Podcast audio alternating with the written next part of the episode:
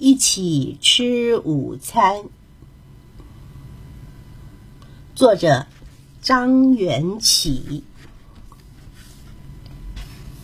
从前，在一个很遥远的地方，有一个恐龙村落，里面住着各种不同的恐龙。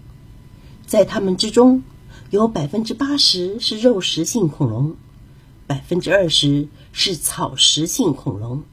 也就是说，假如村子里总共有一百只恐龙，就有八十只是吃肉的，其他二十只是吃草的。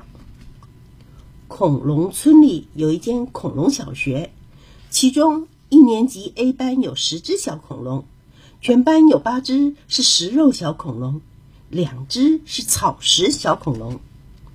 每到中午，班上的小恐龙就会各自拿出从家里带来的便当，开心的在草地上吃饭聊天。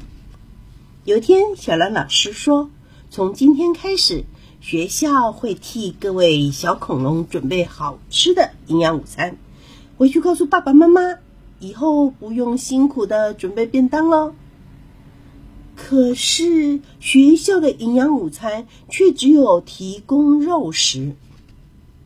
绿绿说：“我们也想吃营养午餐。”萌萌说：“那你们就吃肉啊，是你们自己不吃的。”绿绿说：“我们本来就只吃草啊。”萌萌说：“你们只有两只，不会自己带便当吗？想吃草自己带，我只想要吃肉。”绿绿说：“又没叫你跟我们一起吃草。”萌萌说：“我不管，看到午餐里有草，我就会不开心。”肉食小恐龙萌萌跟草食小恐龙绿绿为此吵了起来。萌萌说：“你们是不是想偷偷跟校长告状啊？”绿绿说：“我们只是想找校长讨论我们的午餐。”萌萌说：“不行，全班就只有你们两只龙吃草。老师说。”少数要服从多数，这种事应该要全班投票。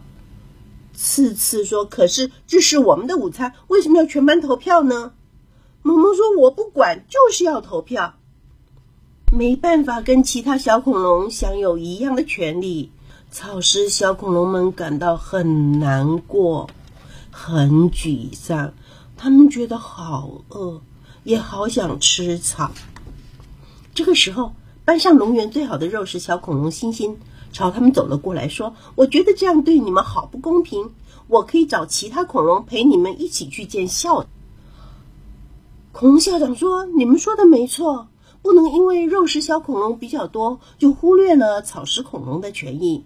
从明天开始，营养午餐也会提供草食给大家。”耶，太棒了，终于不用再饿肚子喽！